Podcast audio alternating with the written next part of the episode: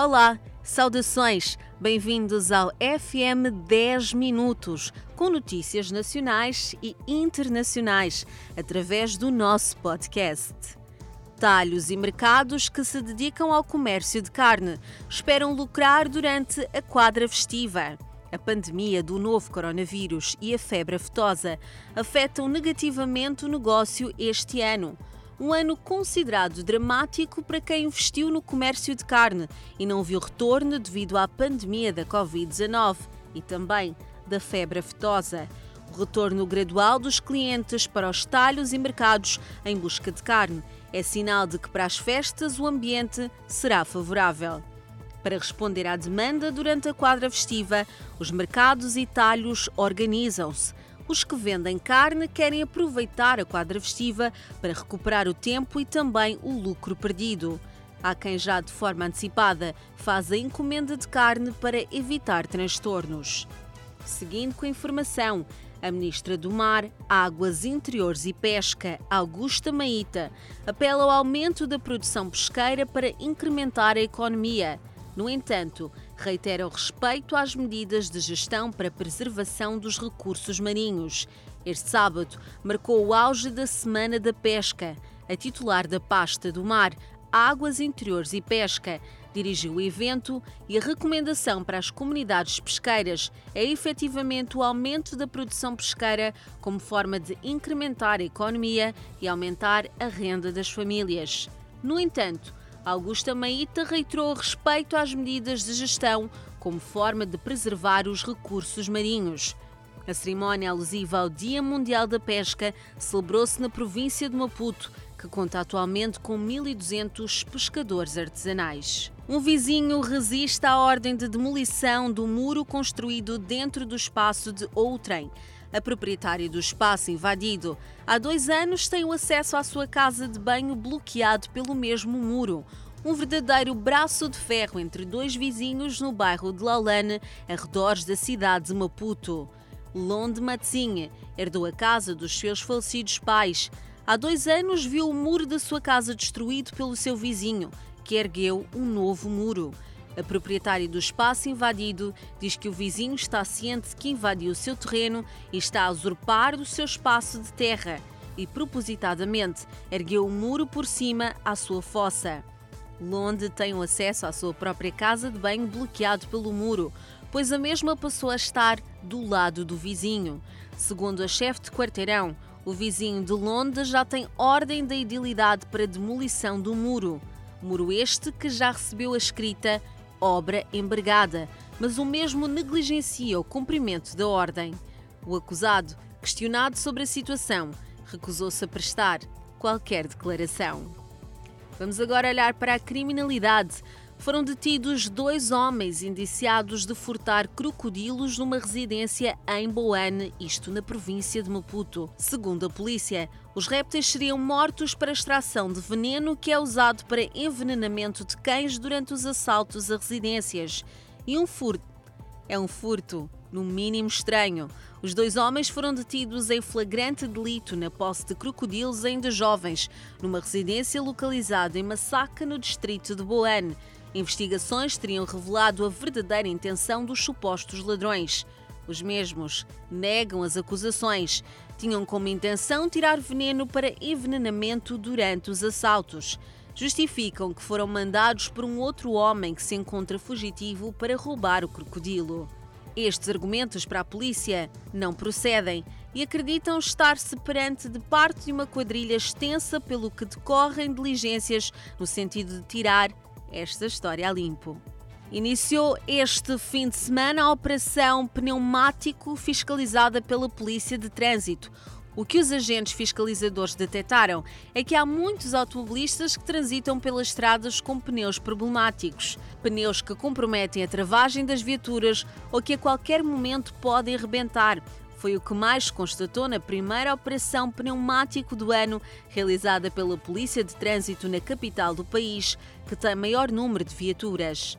A Polícia de Trânsito esclareceu que o objetivo desta campanha é verificar o estado dos pneus, dado que muitos acidentes ocorrem devido à incapacidade de travagem da viatura ou porque em plena marcha o pneu rebenta.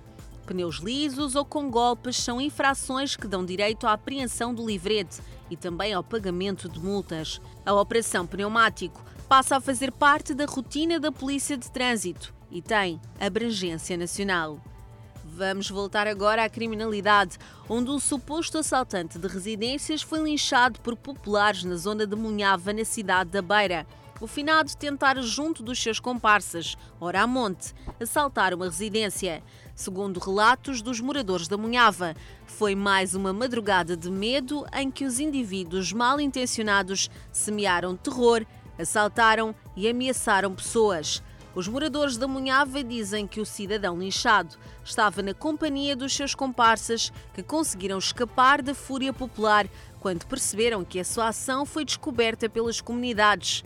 No seio destas mesmas comunidades, há quem repudie o comportamento de justiça pelas próprias mãos, apelando ao respeito à vida humana. Embora reconheça que os assaltos são frequentes na Munhava, o secretário do bairro, que tentara apagar as chamas sobre o corpo do finado, condenou este ato. Devido a alguma agitação que se fazia sentir no local, foi destacado um contingente policial para manter a ordem. A insuficiência de magistrados e de pessoal qualificado nos tribunais tem estado a contribuir para o aumento de tempo de resposta dos casos que são submetidos aos tribunais no país. A falta de infraestruturas adequadas é outro problema enfrentado pelo Judiciário.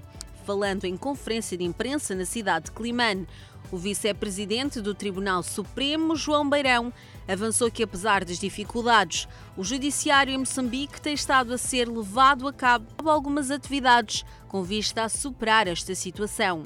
Questionado na ocasião sobre os casos relacionados ao tráfico de órgãos humanos, que até ao momento ainda não têm o seu desfecho, o vice-presidente do Tribunal Supremo respondeu nos seguintes termos esclareceu estar o processo ainda em investigação. Durante a sua visita de trabalho à Zambésia, o vice-presidente do Tribunal Supremo escalou cinco distritos com o intuito de se inteirar do grau de funcionalidade dos tribunais ao nível dos distritos desta província da Zona Centro. Vamos agora até à Zambésia, onde o gabinete da esposa do governador da província inicia na próxima semana a distribuição de kits de material escolar para os alunos vítimas do terrorismo em Cabo Delgado, que já estão integrados nas escolas por forma a garantir que frequentem condignamente as aulas. Para o efeito, o gabinete afirma ter material suficiente numa primeira fase. Trata-se de material composto por cadernos, lápis, pastas e outro material que vai ser distribuído aos alunos que estão a frequentar as aulas a meio gás, devido às dificuldades de obtenção do material por parte dos seus pais. A distribuição de material escolar conta com o apoio de alguns agentes económicos provinciais da Zambésia. Dos últimos grupos das vítimas dos ataques em Cabo Delgado, que têm chegado à província da Zambésia, a maior parte abriga-se nos distritos de Namacurra, Mucuba e Alto Moloque, e com muitas crianças em idade escolar, principalmente alunos da sétima e da décima classe. Vamos agora olhar para o desporto, onde mais um candidato à presidência da Federação Moçambicana de Xadrez escala em Ambane para pedir voto. Desta vez foi Mateus Viajeiro, um dos concorrentes que promete mais divulgação da modalidade. Formar um conjunto composto por amantes e praticantes do xadrez foi a primeira estratégia concretizada por Mateus Viajeiro. A campanha ocorre numa altura em que a Associação Provincial de Xadrez, em Ambane, debate-se com a escassez de material para a massificação da modalidade. Mateus Viajeiro é o terceiro candidato à liderança na gestão do organismo máximo que olha pela modalidade de xadrez no país escolar em Ambane. O mesmo promete massificar esta atividade esportiva, fornecendo mais equipamento a nível das províncias. As eleições já estão agendadas para o próximo dia 5 de dezembro. Atualmente, Viajeiro é secretário-geral da Federação Moçambicana de Xadrez e na corrida estão outros dois candidatos que também passaram por Nhambane, nomeadamente Domingos Langa e Milton Botão. Viajando agora até ao Brasil, a morte do apresentador Gugu Liberato completa um ano este sábado e, como homenagem, a família vai multiplicar o último desejo de Gugu. A repórter Catarina Ong conversou com a mãe e os irmãos do apresentador sobre o lançamento da campanha para incentivar a doação de órgãos. O último desejo de Gugu não era para ele. Ao pensar no outro, ele deu uma chance de vida para quem aguardava um transplante. Em novembro de 2019, o apresentador Gugu Liberato sofreu um acidente na sua casa na Flórida, Estados Unidos da América. Ao cair de uma altura de 4 metros, Gugu teve traumatismo craniano e chegou inconsciente ao hospital na cidade de Orlando. Sem atividade cerebral, o apresentador ficou em observação durante 48 horas. Depois dos testes clínicos efetuados, foi anunciada a morte encefálica. O neurocirurgião Guilherme Lepsky viajou até aos Estados Unidos a pedido da família e confirmou o diagnóstico. Para os fãs, junto com o choque da morte de Gugu, veio a notícia de que a família havia concordado em doar os órgãos do apresentador. A irmã de Gugu, Aparecida, acompanhou a mãe Dona Maria do Céu e o irmão Amândio cuidou de todo o trâmite.